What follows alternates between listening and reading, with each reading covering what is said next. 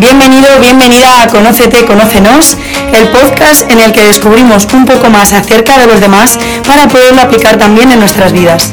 Yo soy Sofía García y hoy voy a compartir contigo un trocito de mí y de los que me rodean. Vamos a ello.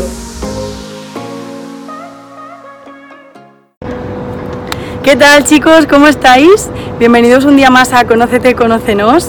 Hoy tengo el enorme placer de estar por aquí con Carmen Juárez, que es una atleta internacional de natación sincronizada y bueno, casualmente también fue mi compañera en el colegio hasta los 8 años aquí en Madrid. Bienvenida Carmen, ¿qué tal? Hola, muy bien, muchas gracias. Estoy encantada de tenerte por aquí. y yo, yo, de que me hayas llamado. De verdad, o sea, eh, lo mejor de las entrevistas, por si no lo sabéis, siempre es la gente a la que entrevistas y, y luego tener como una relación también con esa persona y sobre todo exprimir lo mejor ¿no? de, de esa Sí. persona. Eh, no sé por dónde empezar, pero creo que lo más importante es el principio, es decir, cómo empezaste a hacer natación sincronizada y, qué fue lo que te metió en este mundo. Vale, pues yo empecé a hacer la natación sincronizada porque mis padres son deportistas, les gusta mucho montar en bici, no sé qué, no sé cuántos. Entonces ellos veían muy importante, aparte de que hiciera un deporte, que aprendiera a nadar por estar en la playa, en la piscina y estar seguros de que no me iba a pasar nada. Y, y entonces me apuntaron a natación en una escuela aquí en Madrid, lo que pasa que a mí no me gustaba. A mí era tocar el agua y querer salir. Yo con el agua me llevaba fatal. Y viendo la tele, en ese mismo tiempo, viendo la tele, que era por verano, pues así, estaban los mundiales de sincronizada. Entonces dije, bueno, pues ya que tengo que meterme al agua porque me estáis obligando a ir, pues me apuntáis a esto que parece más divertido porque es con música, están bailando, no sé qué, y es en el agua. Entonces quiero hacer eso. Entonces ya me eh, averigüé que era natación sincronizada. Mi madre eh, buscó por Madrid dónde hacerla, no sé qué, que hay muy pocos sitios, está solamente el canoe y en la M86. Y, y me apunto. Y ahí empecé en la M86, en la, en la escuela de la federación, a hacer sincronizada. Y luego ya en el club. Y ya paso a paso, paso a paso, hasta el año pasado, que ya dejó de hacer natación sincronizada. Y bueno, Sí. ahora nos vas a contar más o menos, si quieres, eh, cómo fue todo el trayecto y cómo han ido pasando los años. Eh, una vez que tú entraste en. Bueno, una vez que tú empezaste a dedicarte el casi el 90% de tu día a la natación sincronizada, ¿cómo cambió y qué notaste tú, sobre todo, en tu etapa adolescente?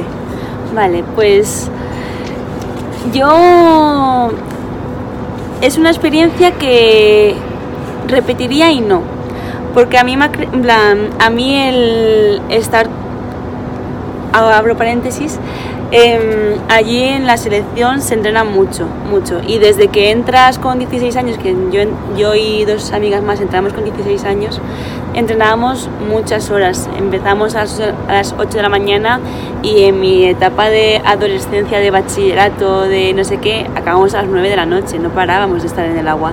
Entonces, eh, lo recomiendo porque entrenas un montón y, y luego lo ves recompensado compitiendo, viendo, viendo países, eh, sintiendo la adrenalina de, de competir, de que te salgan bien las cosas y eso, pero también te crean muchas dudas porque estás diciendo, claro, durante todo el año tú no, estás compitiendo todo el año, tú estás entrenando todo el año. Entonces te crean muchas dudas de decir, y, y ahora veo el Instagram de mis amigas y están de fiesta y yo Claro. estoy aquí entrenando, me estoy perdiendo mi, mi juventud, me estoy perdiendo mi adolescencia y estoy aquí en el agua, no sé qué, entonces es, es un arma de, do- de doble filo, cre- creo yo, porque te da muchas experiencias increíbles que poca gente puede vivir y es lo que yo pongo en valor, pero también te quita, digamos, un poco de, tu esencia de, de joven, de vivir locuras y esas cosas. Pero bueno, también, como le he dicho antes a Sofía, creo que todo tiene su tiempo y lo que no haya podido vivir a lo mejor de joven, lo puedo vivir igual o diferente en unos años y, y disfrutar igual de esas mm, etapa adolescencia que, no sé, tampoco creo que sea tan mayor. Claro, o sea, porque eh, tú en realidad no es que no hayas vivido, sino que lo viviste de otra manera. O sea, Claro. ¿qué pensabas tú cuando veías que tus amigas estaban saliendo de fiesta y tú decías, yo mañana tengo que entrenar y, y no puedo salir? ¿Qué te Pues ataba? ahí lo que pensaba es, me cago en... yo también quiero Las estar cosas como son, claro. Exacto. Pero bueno, acababa el entreno y si un entreno me salía bien, yo es que era la persona más feliz del mundo también. Al final es ponerle valor a diferentes cosas. A lo mejor hay gente que le pone valor a salir de fiesta y ese día eh, haber hecho no sé qué y yo le ponía valor a que en ese entreno por fin me había salido una figura que no salía ni para atrás. Entonces te, contentas con, con, lo que te, con lo que te hace feliz en el fondo. Claro, al final es como pagar un precio que muy pocos están dispuestos a pagar y que nadie lo ve. Y mm, además esto me permite encadenar esa pregunta con la otra que te quería hacer, que es ¿cómo gestionabas tú tanto el éxito como el fracaso?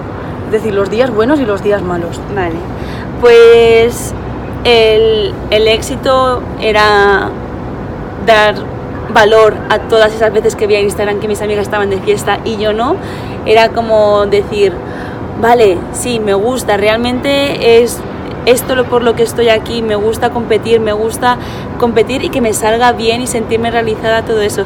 Y el fracaso, yo creo considerar que no soy de las mejores personas gestionando un fracaso, porque no me lo tomaba mal, plan, yo no me enfadaba ni nada de eso, simplemente es algo que no hay que hacer, pero me enfadaba conmigo misma. yo, bueno, pues he quedado mal, bueno, cara exterior tan normal, yo sigo sonriendo, no sé qué, no sé cuántos. Pero interiormente era como, ¿cómo puede ser que te haya salido mal esto? No sé qué, esto no puede ser, no sé qué. Y lo malo que en sincro que no se, compite, no se compite cada fin de semana sincro, se compite una vez cada tres meses. Entonces estabas tres meses machacándote a mí misma de, es que en la anterior vez hiciste mal, entonces no sé qué, no sé cuántos. Y yo creo que no, gestion, no gestionaba bien el fracaso, no porque no lo gestionara bien exteriormente, en plan, voy a poner un ejemplo, yo no rompo raquetas al suelo.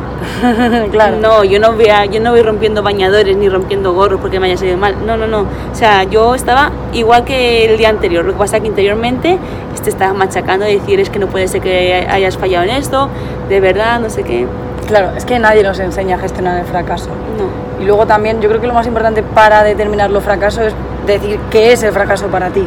Exacto. A lo mejor otra persona te podría decir, es que ya solamente con lo que estás haciendo y con el esfuerzo que tú le pones todos los días, es imposible que lo veas como un fracaso.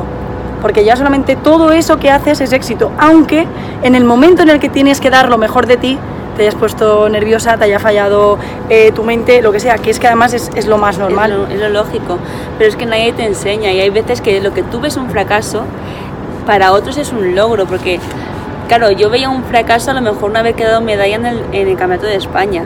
Y es como, ¿en serio eso es un fracaso para ti? O sea, de verdad, haber, haber quedado justo por detrás de la medalla es un fracaso.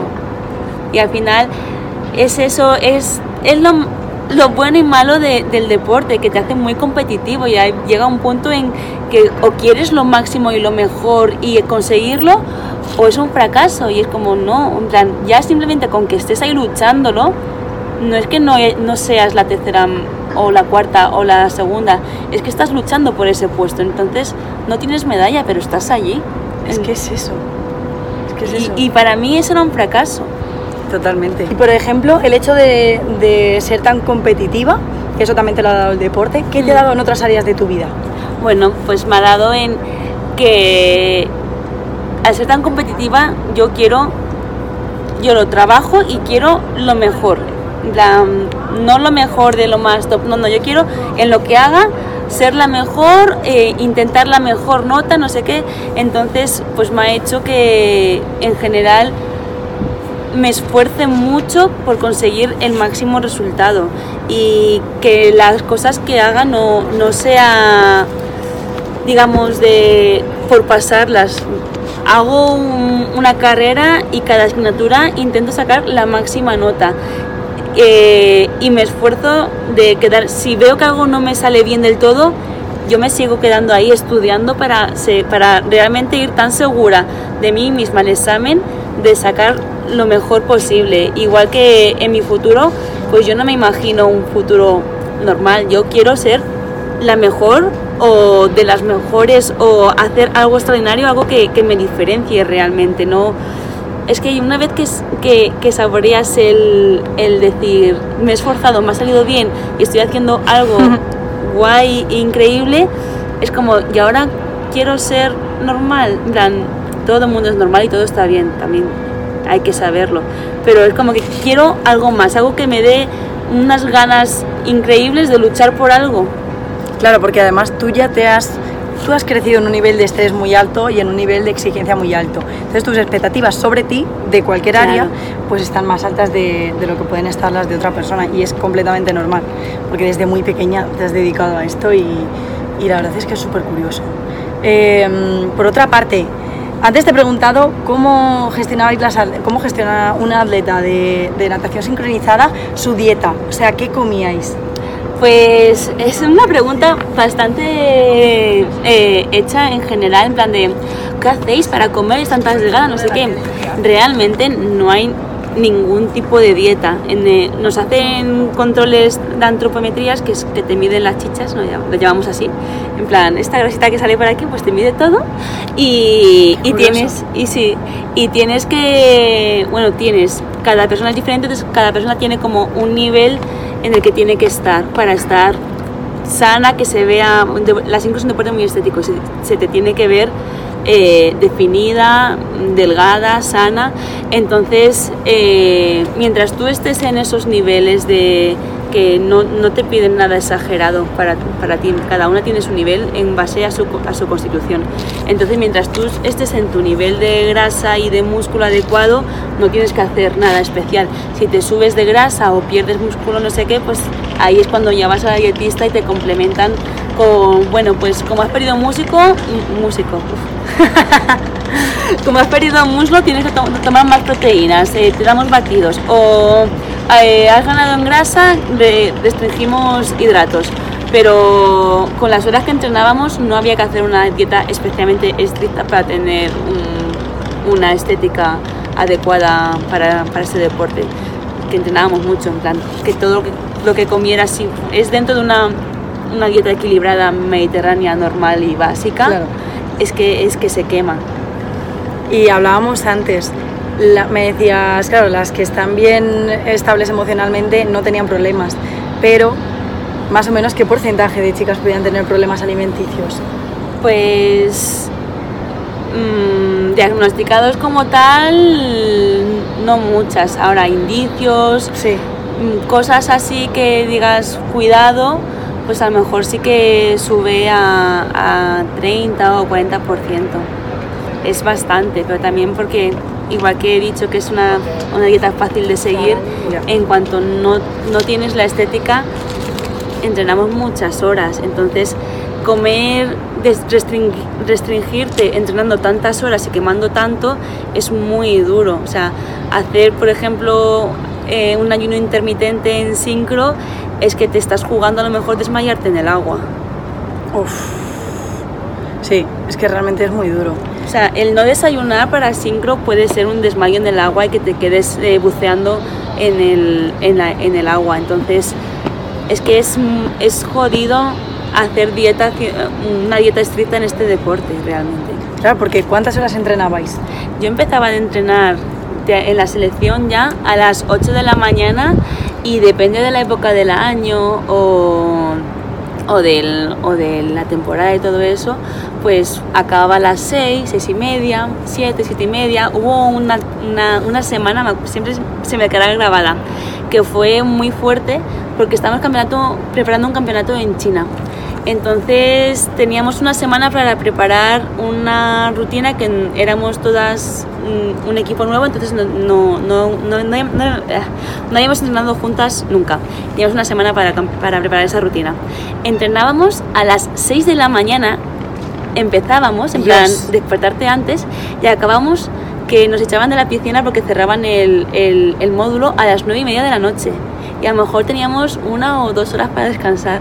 Es que era brutal, o sea, se me queda grabada esa concentración de la cantidad de horas que estábamos en el agua. Es que empezábamos por la tarde, mirábamos el reloj en plan de, bueno, pues me quedan seis horas aquí. Claro, o sea, porque además me imagino que tendríais que hacer una piña increíble entre las chicas. Sí, eso sí. Porque de no ser por eso mmm, te puede dar algo, ¿no? Sí. Alguna que estuviese más excluida o que no se, no se sintiese tan perteneciente al grupo que, que, que la pasaba. No lo, no lo sé porque yo considero que en todos, o sea, tengo una suerte increíble porque siempre lo he dicho que una de las cosas que me llevo de la sincro es el grupo humano que me ha acompañado, o sea, mis compañeras para mí han sido mis hermanas, han sido mi, mi paño de lágrimas, mi, y he compartido con ellas tanto tristezas como alegrías como todo, entonces, claro para mí el, el, equipo que tengas lo es todo, porque es al final con el que vas a estar esas 8 o 10 horas de entreno las pasas con ellas. Claro, claro. Y cuando lo estás pasando mal tú por el entreno, ellas también lo están pasando mal.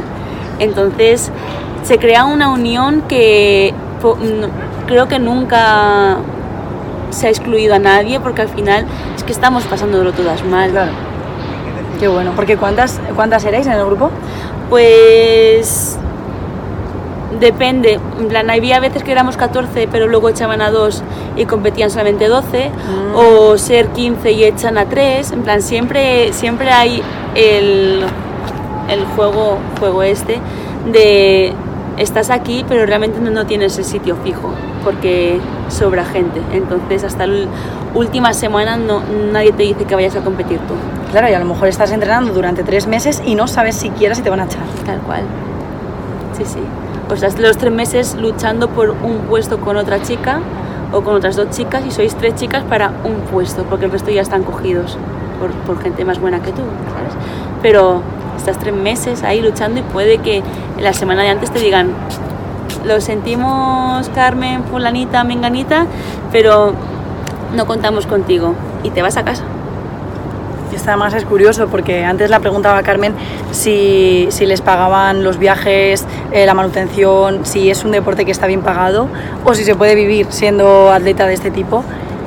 Y tu respuesta me ha abrumado. O sea, me he quedado alucinando realmente porque me has dicho que hasta hace muy poco tiempo no viste una beca, ¿no? Claro, o sea, una beca como para vivir de ello no hay, no hay, es solamente helado y solamente se da a las ocho componentes que compiten y es como, es que, te, o sea, acabo de decir, compiten ocho, pero Claro. es que ahí estamos 12, 13, 14, depende del año hay más o menos, entonces lo que se hace en, en la selección de sincro es esa beca, se junta todas las becas y se reparte más o menos con un sistema de puntos y eso se reparte. Y, y, y solamente se hace con la selección absoluta. Pero es que no, no, no está pagado para todas las horas que se hace y, claro, ahora, ahora es como hay una beca para las absolutas, sí, pero tú llevas a lo mejor cuando tres años siendo absoluta sin competir con la selección, entonces hasta que no compites no cobras tampoco. Claro, o sea, son tus padres los, o tus padres o tu tra- o bueno, no puedes trabajar realmente, No. sea, que son tus padres los que te tienen que estar pagando el, el Sí. poder ser la mejor o estar mm, simplemente dedicándote un año a esto, ¿no? Sí, sí. Qué curioso. O sea, si no has competido aún con la absoluta, digamos que el tiempo que estés allí eh, estás pues a base de tus padres, porque sí que es verdad que la beca de, de la selección por, por, por estar allí, entrenar y todo, te entra alojamiento, comidas, eh, médicos, fisio, no sé qué. O sea, vivir, puedes vivir, pero a la mínima que quieras hacer algo un fin de semana de irte al cine, no sé qué, pues págate tú el metro, págate el cine, págate las cenas Claro, la ropa, O sea, tu vida todo. realmente. O sea, lo que es vivir que no sea básico, te lo tienes que pagar tú. Y si no cobras, pues te tienen que pagar tus padres. completamente. Eh, además, antes lo hablábamos que tus padres tienen un papel muy importante en que tú hayas sido deportista de este nivel, porque Sí. tus padres también lo son, ¿verdad? Sí, sí, bueno, mis padres no fueron deportistas de alto rendimiento y todo eso, pero la cultura de deporte mensana incorpore sano es totalmente suya, porque, bueno, ellos me han educado en leer libros, ir a museo y los domingos en montar en bici y ir a nadar o hacer pádel. Antes de hacer sincro he hecho como cinco o seis deportes, un montón pero porque para ellos era muy importante que, que, que sus hijos, tanto mi hermano como yo, hiciéramos algo que nos llenara el tiempo libre después del colegio. Claro. Yo creo que es súper importante sobre todo el ejemplo de los padres, ¿no? Sí. De, ya sea de leer, de ser mejores, de ser buenas personas, de ser deportistas, de lo que sea, muchas veces eh, yo creo que un problema de la sociedad es que intentan inculcárnoslo, pero no nos lo enseñan como ejemplo. ¿Cómo, cómo es? Claro, yo estaba de vacaciones en el pueblo y mis padres se levantaban a las 7, 8 de la mañana a montar en bici. Se tiraban cuatro horas montando en bici y yo durmiendo. ¿Mm? Pero, pero claro, yo llegaba al desayuno y ellos venían de montar en bici mm, sudados enteros del sol que hace en La Mancha y es como, Dios mío, mmm, qué necesidad, pero fíjate, aquí estoy yo sufriendo también en el agua. Totalmente. Sí, es que yo creo que es súper importante eso. Y, y, sobre todo eso, el sentir la necesidad de ser mejor, ya sea en, en un deporte, en, en, tus estudios, etcétera, porque ahora lo, hemos estado también hablando, su carrera profesional, ¿en qué punto está y qué aspiraciones tienes ahora? A ver, cuéntanos, desde el año pasado que, que dejaste de hacer natación sincronizada. Pues eh, tengo, o sea, yo hice un ciclo superior de educación infantil, entonces eh, hice educación infantil porque en ese momento no sabía qué estudiar, estaba un poco perdida porque estás toda la vida guiado de ¿qué te gusta? Tecnología, pues haces bachillerato tecnológico con esto, esto, esto. Y ahora a la hora de elegir algo, una profesión, es como, sí, estudio tecnología, pero a mí no me gusta ser informática. A mí no me, o sea, realmente no, no, te enseñan a qué quieres ser de mayor, simplemente te guían y puede que, que como yo llegues a un punto en que estés perdido diciendo es que no me gusta nada de lo que eh, veo que puede ser mi futuro. Entonces, eh, dentro de la, como entrenaba tanto también, tenía que estudiar online. Dentro de la poca oferta que había en ese momento de online, pues la que más me llamaba la atención era educación infantil. Hice un ciclo superior de educación infantil y luego continué con la carrera, que es lo que estoy acabando ahora, me queda un año más o menos. Entonces, como entrenaba tanto, aparte de ser online, no puedes ir a un año por, por curso porque son muchas asignaturas, muchos trabajos y, estás todo el día en el agua.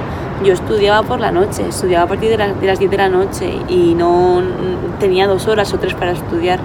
Entonces vas a medio año, haces tres asignaturas por trimestre o algo así y, y ya está. Y, y, entonces ahora estoy acabando la carrera. Pero cuando dejé la sincro me dije, necesitas un cambio, o sea, vas a seguir estudiando porque tienes que acabar tu carrera, porque eh, es básico una carrera para cualquier futuro. Mm, ahora como está la situación actual es así, entonces tienes que acabar tu carrera, pero necesito un cambio. Entonces me apunté a una oferta de trabajo que encontré que era para irse a Alemania a trabajar como educadora infantil, pero me apunté un poco del, del plan, bueno, yo me apunto, no tengo la carrera, no me van a coger porque no tengo ni la carrera, eh, yo me apunto por si suena la campana. Menos mal, y menos mal, o sea, me encanta ese tipo de personas. No sé si me van a coger, pero lo voy a hacer. y suena la campana, entonces, bueno, en octubre me voy a Alemania. Total, y también me has dicho que te beneficia un poco la carrera deportiva que tienes, ¿no?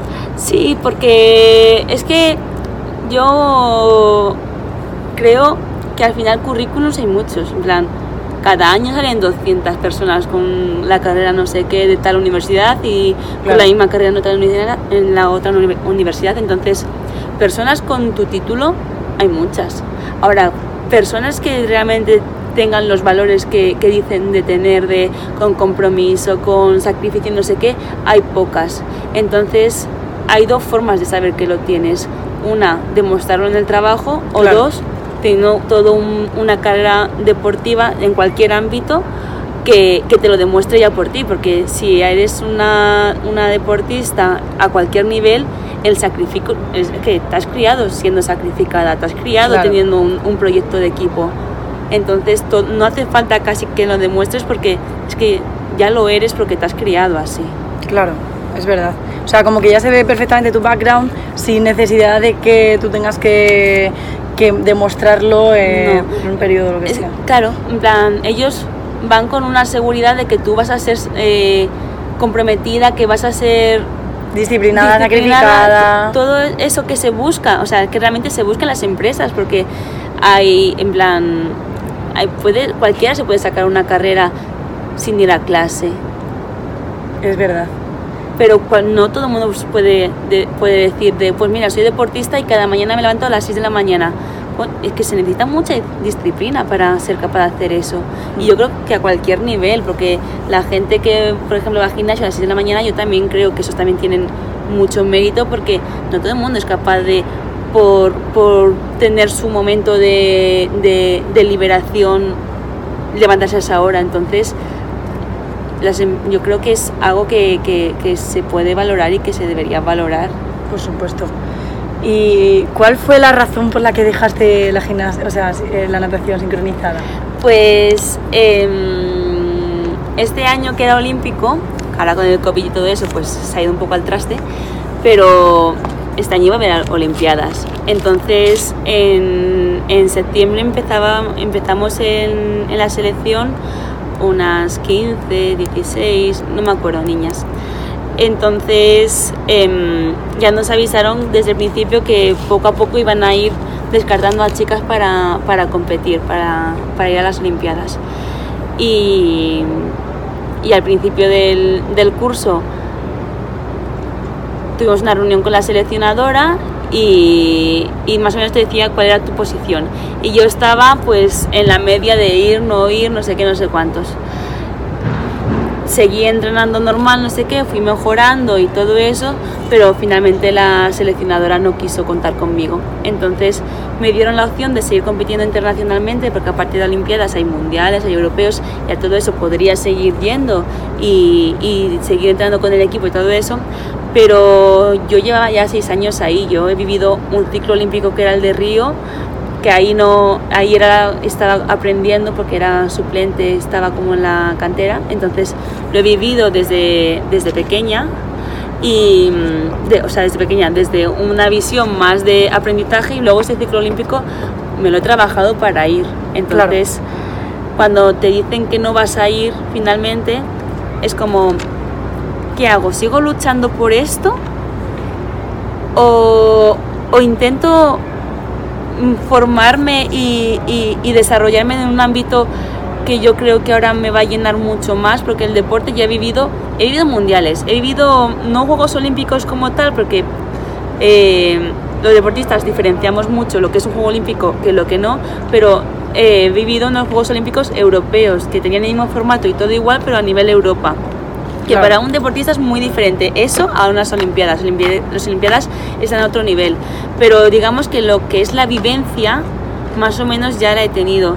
Eh, europeos, World Series, no sé qué, he viajado un montón. Entonces, el deporte no podía sacarle más jugo. Y a lo que puedo sacar mucho más jugo es a mi vida de estudiante, a mi vida trabajadora y a lo que realmente me puedo formar y llegar a ser en un futuro. Entonces, tiré por el, por el desarrollarme yo misma. Y, y por eso me, me voy a Alemania, para llegar a... O sea, que un idioma nuevo en seis meses, pues, pues, pues venga, pues dale. ¿Y cómo fue esa decisión de decir, necesito, o sea, me tengo que ir porque, bueno, lo sentías y había como muchos índices ya de que te tenías que ir, pero em, ¿cómo fue eso de, de repente, de un día para otro, saber que ya no vas a ir a entrenar, eh, que toda tu vida va a dar un giro? Sí. A nivel emocional, ¿cómo lo gestionaste? Pues mm, es una montaña rusa. Porque al principio, eh, vuelvo a lo de antes, entrenamos muchas horas. Entonces, yo todas esas horas que entrenaba, de un día para otro dejé, dejé de entrenar. Entonces, me levantaba a las 8 y no tenía nada que hacer. Llegaba la hora de comer y no había hecho nada en todo el día. y llegaba la hora de cenar y seguía sin hacer nada, porque realmente no sabía con qué llenar ese tiempo, no sabía Claro. hacer algo más que entrenar. Entonces, para mí al principio fue un choque de estoy bien, porque creo que la decisión que he tomado es la buena, pero ¿qué hago ahora? ¿Con Fue- qué lleno mi Sí. tiempo libre, no? y, y ahí es cuando dije, vale, pues busca trabajo, intenta eh, formarte, no porque ya, ya estaba haciendo la carrera, pero claro, en ese momento justo estaba de vacaciones de la universidad, entonces fue como un, ¿qué hago con mi vida? O sea, dejo la sincro, pero no tengo nada más. Y fue un choque de decir, eres deportista, pero es que no, no tienes nada realmente aparte de tu deporte. Entonces intenté, dejé, cuando ya dejé la residencia y todo, pues buscar un piso, en plan, llenaba mi tiempo con, con las cosas que a lo mejor la gente normal la gente normal, como si fuera es- yo. ¿No? En La demás gente, claro. Sí, pero es que normal como si yo fuera algo No, raro te entiendo. eso. En realidad sí ha sido algo extraordinario. O sea, no, no te preocupes porque... Pero no, no, no, no me lo tomo así. así. O sea, yo era como plan, las demás gente lo ven normal, en plan de, pues un día sentado en el sofá y, y también, y para mí era como, ¿qué, qué estoy haciendo con Claro. mi vida? O sea, hay cosas tan pequeñas como poner la lavadora, yo nunca la había hecho y tuve que llamar a mi madre para decirle, oye, ¿esto cómo se pone? Que no tengo ni idea. O sea, blanco sé que se separa la ropa por colores y por blanco y oscuro, pero Claro. ni temperaturas ni nada de eso. que sí, es que es completamente normal. Y, Totalmente normal. y una vez eh, puse mi vida un poco ya ordenada de vale, trabajo, por la mañana estudio un poco, luego voy al trabajo, no sé, no sé cuántos, pues ya busqué más aficiones que tenía yo para, para inten- intentar pues probarlas y, y hacerlas un poco. Entonces me apunté a salsa, me apunté a, a pole dance, que siempre me llama mucho la atención, me apunté a, a pintura y entonces pues así es como fui en plan también cre- creciendo un poco de, de más ámbitos, no solamente el deportivo. Total. O sea, como probándote a ti misma y diciendo, Sí. vale, o sea, soy mucho más que natación sincronizada, Exacto. soy mucho más que esta etiqueta y todo este tiempo que he invertido, que por supuesto eres una profesional, pero que también puedes ser una profesional en otras muchas cosas. Sí. Yo creo que hay que tener mucho valor para poder desapegarte y decir, eh, igualmente quiero salir de mi burbuja de, de que todo es esto y que me ha alimentado, pero que en realidad hay otras muchas cosas. Sí. Qué guay. Eh, y para acabar me gustaría preguntarte lo que siempre pregunto, que es, ¿cuál es tu mensaje? ¿Qué dejarías aquí en el caso de que mañana te fueses y tuvieses que, que decir algo para mejorar la vida de los demás? Vale, pues mi mensaje yo creo que sería algo como no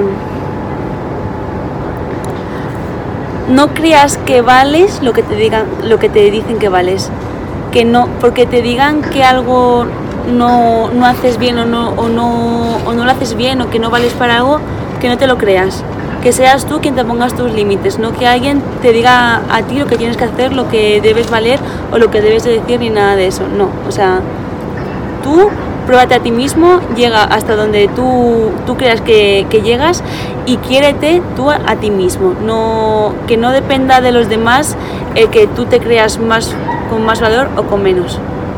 Qué bueno, qué bueno, me encanta. Madre mía, eh, muchísimas gracias Carmen, o sea, ti, ha sido sí. un verdadero placer. O sea, yo Mucho- creo, Sí, sí, yo también me lo he pasado súper bien. yo creo que les va a gustar un montón a la gente, sobre todo también que se van a nutrir mucho tus palabras, porque al fin y al cabo eh, creo que es la primera entrevista que te hacen así Sí. uno a uno, ¿no? Sí, sí. Y además mm, por eso, porque me ha llamado mucho la atención su forma de vivir, de ser y de todo y la energía que tiene. Así que nada chicos, espero que hayáis disfrutado de la entrevista, de toda la vida de Carmen, que cojáis todas las cosas buenas, que al final de eso es lo que se trata. Y, y ya está. Y nos vemos en el siguiente vídeo. La podéis seguir en sus redes sociales. ¿Cómo son? Eh, Carmen barra baja, Juárez barra baja. Así que nada chicos, os, mando, os mandamos un beso enorme y muchas gracias por estar. Chao. Adiós.